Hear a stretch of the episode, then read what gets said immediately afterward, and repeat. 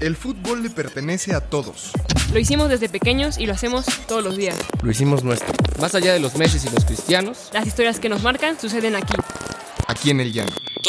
todos los lunes, una nueva historia. Porque el fútbol es una escuela de vida. Apuntes de Aragona presenta Historias del Llano. ¿Qué tal, amigas, amigos? Buen lunes, un lunes más de Historias del Llano. Es un gusto estar aquí, amigos. Ricardo, Pau, ¿cómo están? Bienvenidos. Hey, ¿qué tal? Muy bien, muy, muy feliz de estar aquí un lunes más con ustedes y pues con- contenta del invitadazo que tenemos hoy también. De lujo, de lujo. ¿Cómo estás, Rich? Igual, súper contentísimo. Cada programa es un agasajo estar con ustedes y por supuesto con nuestros invitados. Y hoy estamos también de frac. Querido Tato Noriega, es un gusto tenerte por acá. Mucho gusto. Voy a empezar como debe de ser con las damas, así es que saludo a Pau primero, un gusto. ¿Qué onda, Tato? Este, Ricardo y Apénganle Diego. algo, chavos. Ah, Un gusto, felicidades, está original, interesante lo que hacen, así es que a sus órdenes. Muchas gracias, Tato. Estás aquí con la playera de los Pumas, como cuando debutaste en aquel torneo 90-91, ¿no? Que fueron campeones. Aparte. Correcto, correcto, 90-91. Me veo mejor ahí ahora con esto que están ustedes haciendo. Estoy más fuerte que en aquel entonces, ¿eh? Sí, sí se ve un poquito, ¿eh? Con, con más músculo. Un poquito, un poquito. Oye, Tato, este programa lo que busca justo es contar alguna anécdota, vivencia, experiencia del llano, ¿no? O sea, un fútbol que nos englobe a todos, más allá de la burbuja. ¿Qué historia tienes tú o de qué te acuerdas que podemos platicar que te haya marcado muchísimo?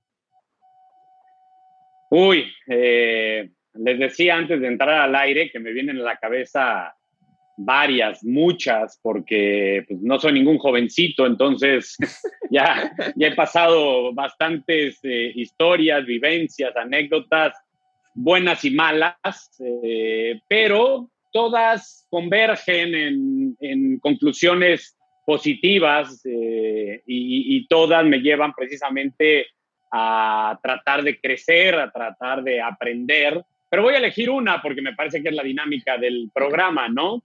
Va. Y les voy a contar eh, algo que por ahí hay mucha gente que no sabe, algunos que a lo mejor lo saben, pero no lo recuerdan. Eh, en el año 1996, ustedes están muy chavos, este, seguramente no lo van a tener muy claro. En México se jugaban todavía torneos largos. Sí. Eh, yo, después de comenzar con esa playera portachona con la que me veo ahí, Estabas con eh, Monterrey, ¿no? pasé- Exacto, pasé a Monterrey, en donde estuve cuatro años, de 1992 a 1996. Y la historia que les voy a contar eh, se da precisamente en verano de 1996, junio, julio de aquel año, en donde en México cambia el formato de, de torneos largos, eh, anuales, a torneos cortos, ¿no? Como el de hoy. Exacto, como los de hoy. De hecho, no ha vuelto a cambiar desde entonces. Ha cambiado eh, la estructura, porque antes habían grupos y había repechaje, los se quitaron los grupos, se quitó el repechaje, ahora no hay grupos, pero volvió el repechaje, es decir, hemos eh, Desmadre. eh, cambiado un poco, sí, sí, En un resumen, poquito.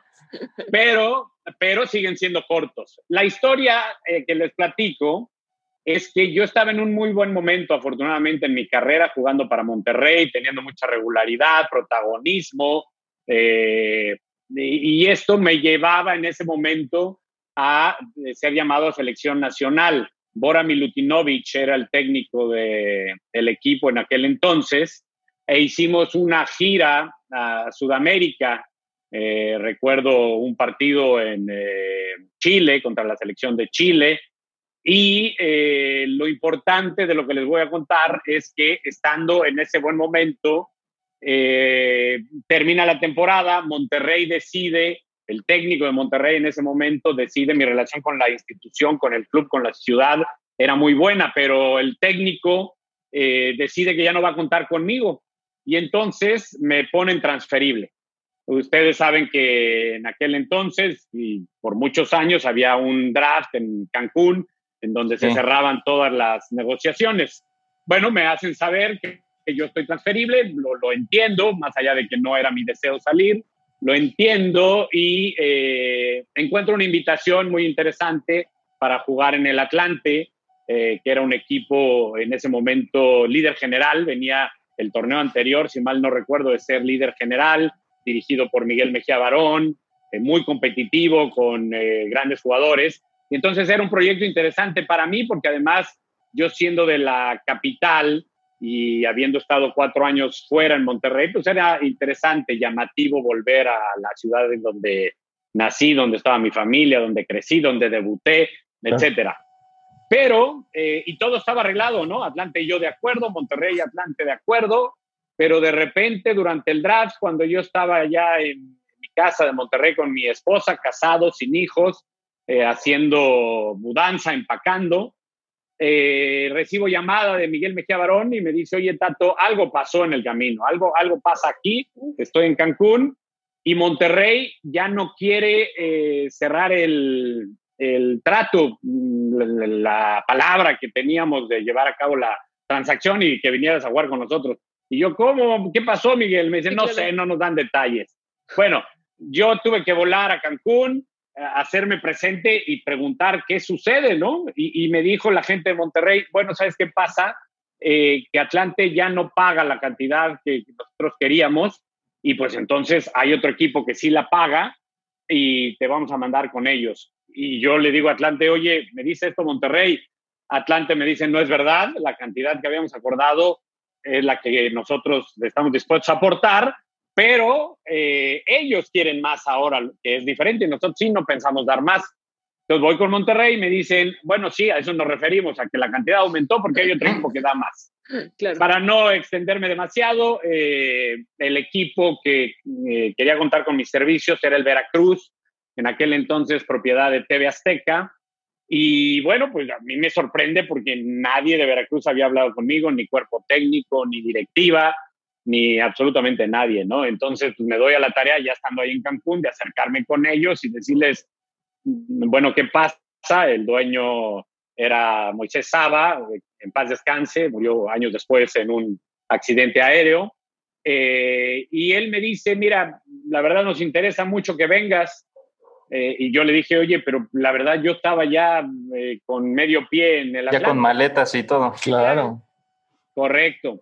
Total que me, me dijo, pues es que nosotros ya llegamos a un arreglo con Monterrey y no vas a tener opción y Monterrey me dice lo mismo, mira, ya está cerrado, más vale que lo tomes. Entonces, bueno, yo eh, dije, no voy a obstruir mi carrera, no me voy a meter en problemas, no era el ideal porque de ir a un equipo top en ese momento, muy competitivo, iba a uno que estaba en, otro nivel. ¿no?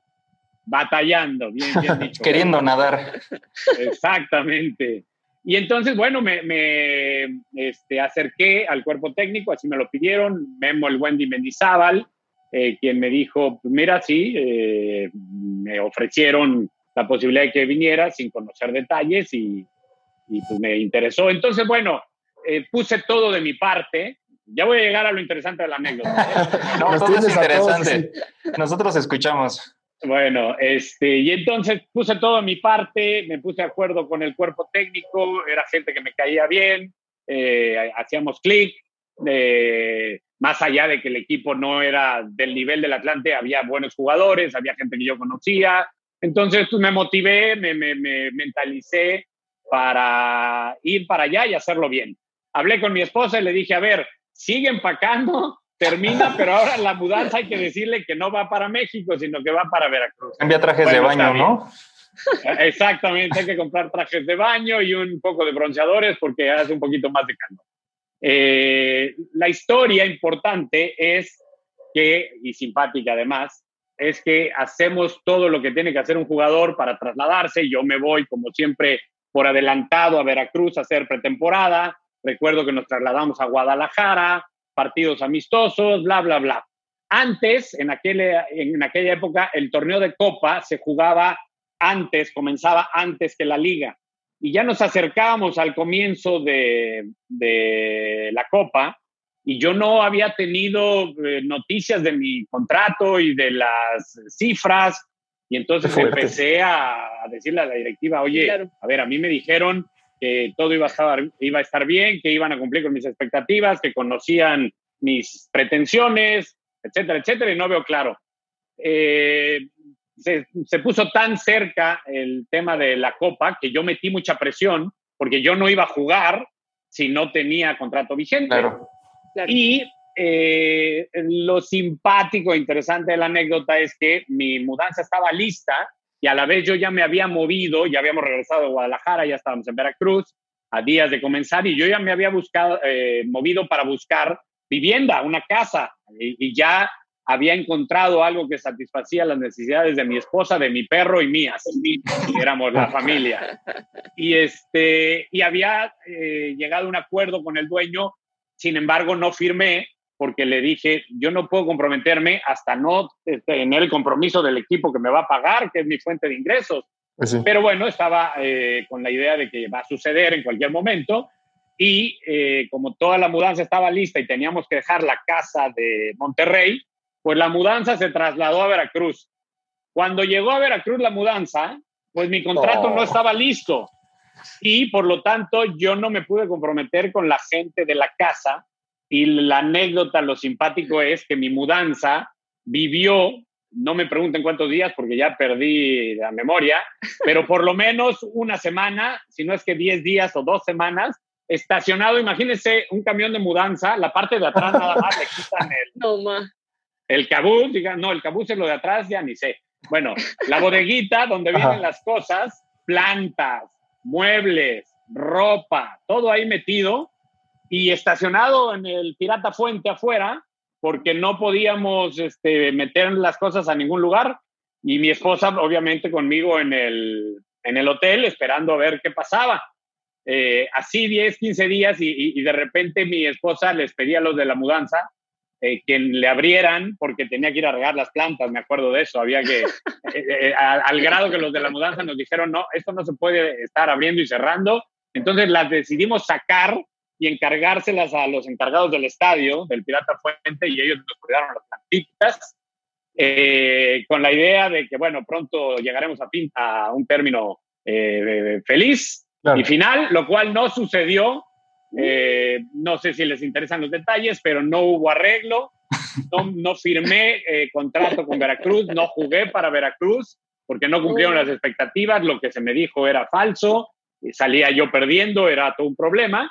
Y entonces tuve que parar seis meses. Eh, me regresé con esa misma mudanza a México, en donde ya embodegué todas las cosas. Vivimos en casa de un familiar, mi esposa y yo. Mientras tanto, tuve la fortuna, de aquí la importancia del torneo largo al torneo corto. Tuve la fortuna de que al ser torneo corto y el reglamento decir que si no firmabas con el equipo que te había pretendido contratar, sí. tampoco podías regresar a tu antiguo o anterior equipo y tenías sí. que parar un torneo en este caso torneo era corto. Paré seis meses, perdí la oportunidad de seguir en selección nacional, eh, perdí forma, aunque estuve entrenando como lo hacen ahora, me imagino, Pau, por mi cuenta, solas. Que no claro. Como Diego, que vemos ese cuerpo no, super atlético. Sí, claro. Sí, sí. No, pero seis meses. O sea... Seis meses, seis meses, sí, jugando tenis, saliendo a correr. Me inscribí en un club social eh, en el que jugaba de chico, el Asturiano, en México Ah, jugué claro. con mis amigos, hacía un poco de todo. Y la historia es esa, ¿no? Que, que, que bueno, pues hubo un bache ahí en mi carrera, eh, conté lo de selección nacional porque yo creo que me, me impidió seguir con sí. ese buen envión que yo llegaba. No, claro, te quitó proyección, ya lo que traía. Totalmente, me quitó ritmo. Seis meses después tuve la fortuna de jugar para Cruz Azul, pero me costó tomar ritmo, tampoco tuvimos éxito, éxito con Cruz Azul. Y bueno, después volví a retomar este impulso y, y, la anécdota termina en que, bueno, lo que les decía al, al comienzo, hay momentos de, de, bajada, pero luego viene la subida. Y cuando vamos de subida, que no nos creamos que todo va a ser subida porque van a venir bajadas. Así es la vida y así es el fútbol. Ya me callo, ya hablo y los dejo. No, no, no, al revés. Muchísimas gracias. Estuvo increíble. No sé, Pau, tú, tú que eres futbolista, que estás ahí, ¿cómo lo ves?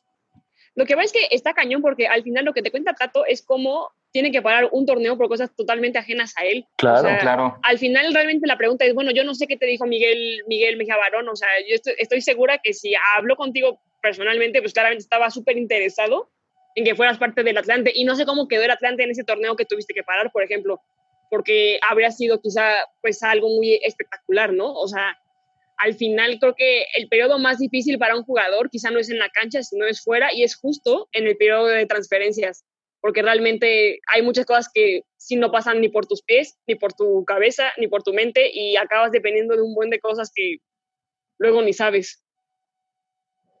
¿Cómo ves, Tato? Completamente, completamente de acuerdo, Pau. Es, es, es así. Respondiendo a tu pregunta, Miguel Mejía Barón, eh, no me pongo de pie porque me salgo de la cámara, pero es, es, una persona a la que yo admiro mucho, es mi amigo hoy en día, fue sí, mi claro. mentor, la persona de quien más este, aprendí.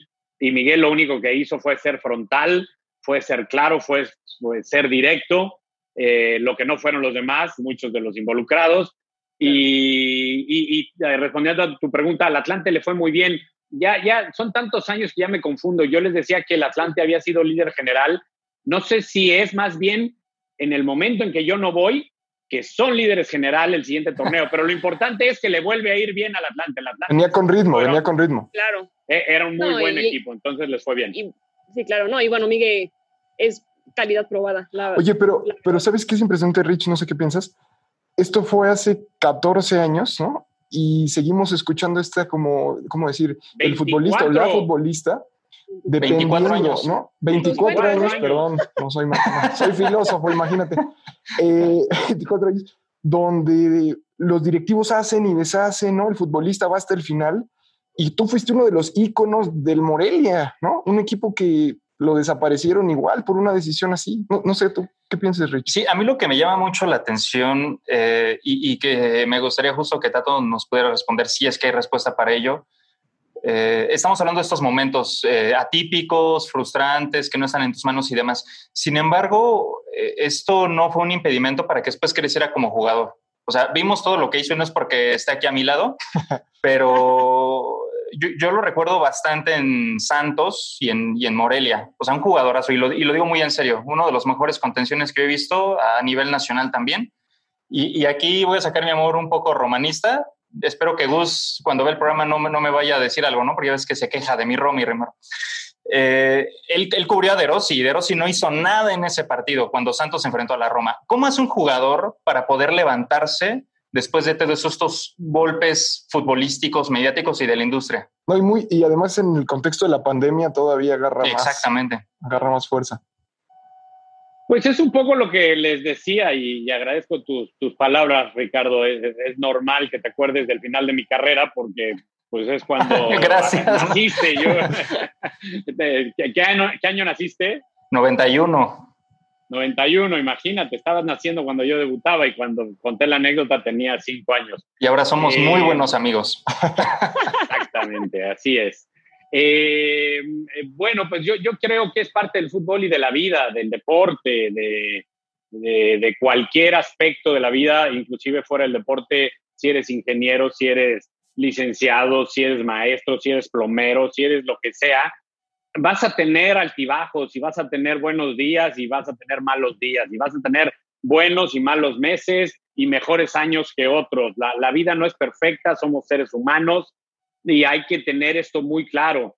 Eh, evidentemente hay que pretender que estas caídas o estos baches, estos retos, eh, sean menos que los momentos de ascenso, ¿no? Y, que si caes, como yo en ese momento, que, caí de estar seleccionado nacional a dejar de jugar, pues que el regreso sea para impulsarte más arriba de lo que estabas, ¿no? Porque en la medida de que así sea, vas a tener mayor proyección, insisto, sea el ámbito que sea. Y esto aplica a la persona en sí, que, que, que para ser un profesion, profesionista, cualquiera que sea tu labor, pues primero está la perdona, persona que lleva a cabo esa claro. profesión, ¿no? Entonces, como persona tienes que estar muy claro que eh, hay estados de ánimo, hay momentos, pero que si tú pones lo que está de tu parte, que si tú eh, eres inteligente y eres dedicado y eres resiliente y eres muchas cosas positivas que se puede ser, finalmente esos eh, tragos amargos y esos malos momentos van a quedar en el pasado. Nada es para siempre.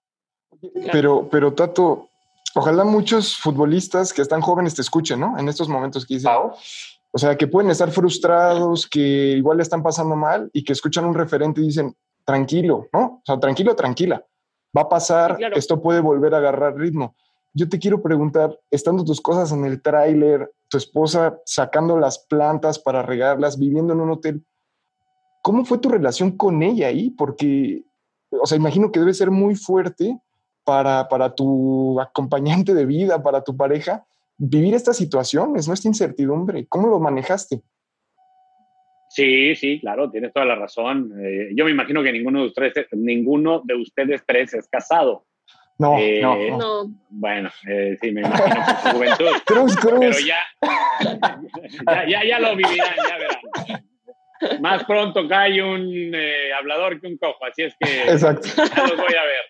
Este, la vida en pareja no es fácil y cuando las situaciones de la pareja afectan al otro individuo, pues hay que tener paciencia y hay que tener cariño y hay que tener entendimiento y demás. Pero de todos modos, no es sencillo, sí, como bien dices, pues mi esposa decía, oye, ¿qué está pasando aquí? Este, hicimos una mudanza, íbamos para México, ahora ven- venimos a Veracruz, supuestamente a una casa en donde íbamos a vivir tranquilos juntos, que nos gustaba, porque aparte la casa nos gustaba y estaba en riesgo de irse, porque como no firmábamos, Claro. podía haber otro interesado. Ya no, ya la verdad ya no me acuerdo en qué momento se perdió la casa, si antes de, de decidir que ya no nos quedábamos o después. Entonces sí, no, no era fácil, pero bueno, cuando tienes eh, cariño, respeto, paciencia, entendimiento en- entre la pareja como entre cualquier ser humano, eh, Pau no me va a dejar mentir, esto es algo que aplica perfectamente a los eh, deportes de equipo. Claro. Y, y Claro. aplica también ustedes si tienen hermanos, si tienen primos, por supuesto que tienen padres. Es, es lo mismo, en cualquier relación humana necesita haber este tipo de entendimiento, de paciencia y, y que ayudan a, a llevar las cosas mejor, ¿no? Bueno, yo aquí, Tato, quiero que demos un salto temporal un poco, un poco fuerte, largo. Estamos hablando de la pasión del fútbol. Todos los que estamos aquí nos apasiona el fútbol, lo amamos. Pero, ¿qué representa para ti estar ahora o, haber trascendido a este punto de, del analista deportivo, aparecer en televisión? ¿Se convirtió en una pasión para ti? ¿Qué, ¿Qué te hizo aprender más allá de lo técnico? A ver, es que el fútbol ya era pasión para mí. eh, es lo que he hecho toda mi vida.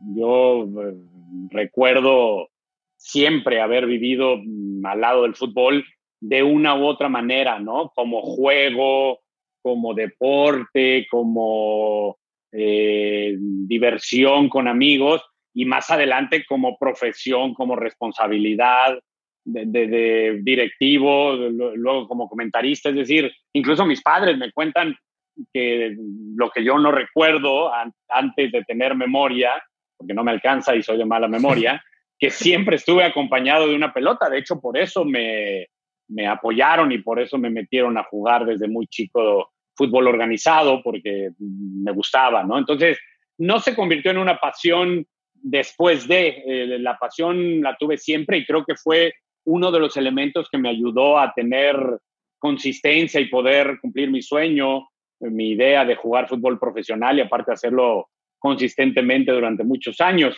Pero sí, lo que sí te digo es que desde fuera eh, veo muchas cosas que no veía desde dentro eh, y que mm, pienso que me habrían ayudado, ayudado, por supuesto, a aplicarlas y, con ello a disfrutar más la vivencia de ser futbolista, posiblemente a ser mejor eh, individualmente y, como compañero, eh, pero, pero no ha cambiado mucho. Nunca, si, si te refieres a la pasión esta que tiene mucha gente de, ah, se vuelven locos por un equipo y ansiedad y gritos, no, eso sí nunca lo he sido, al revés.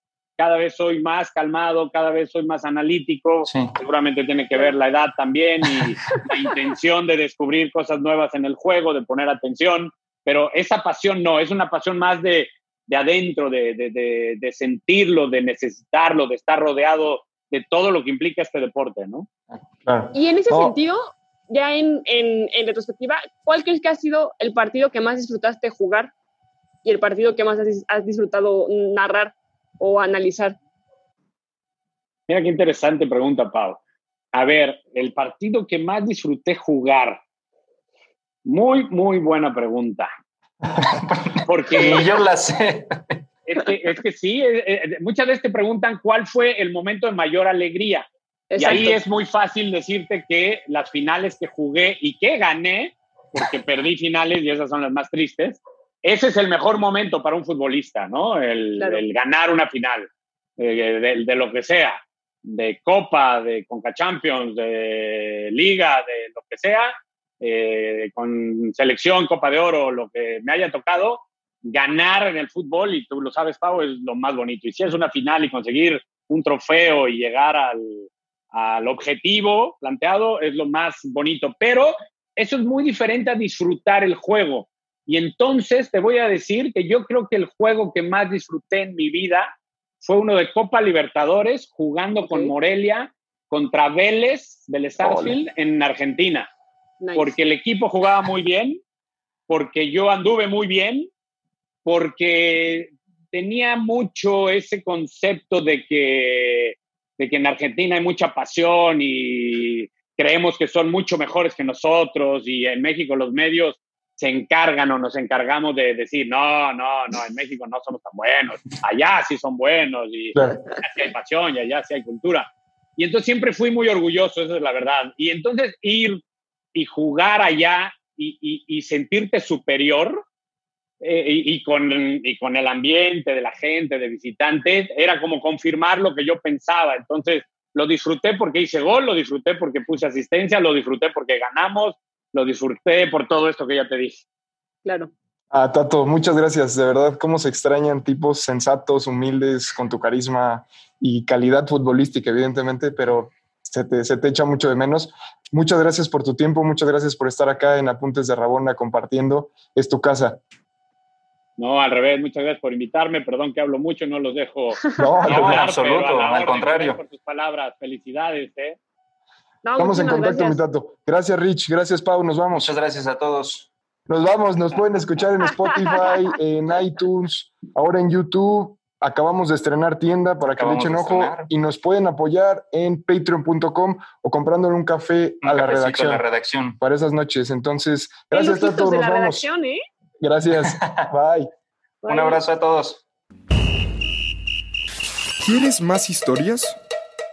Síguenos en todas nuestras redes sociales como Apuntes de Rabona para ver el mundo desde el fútbol.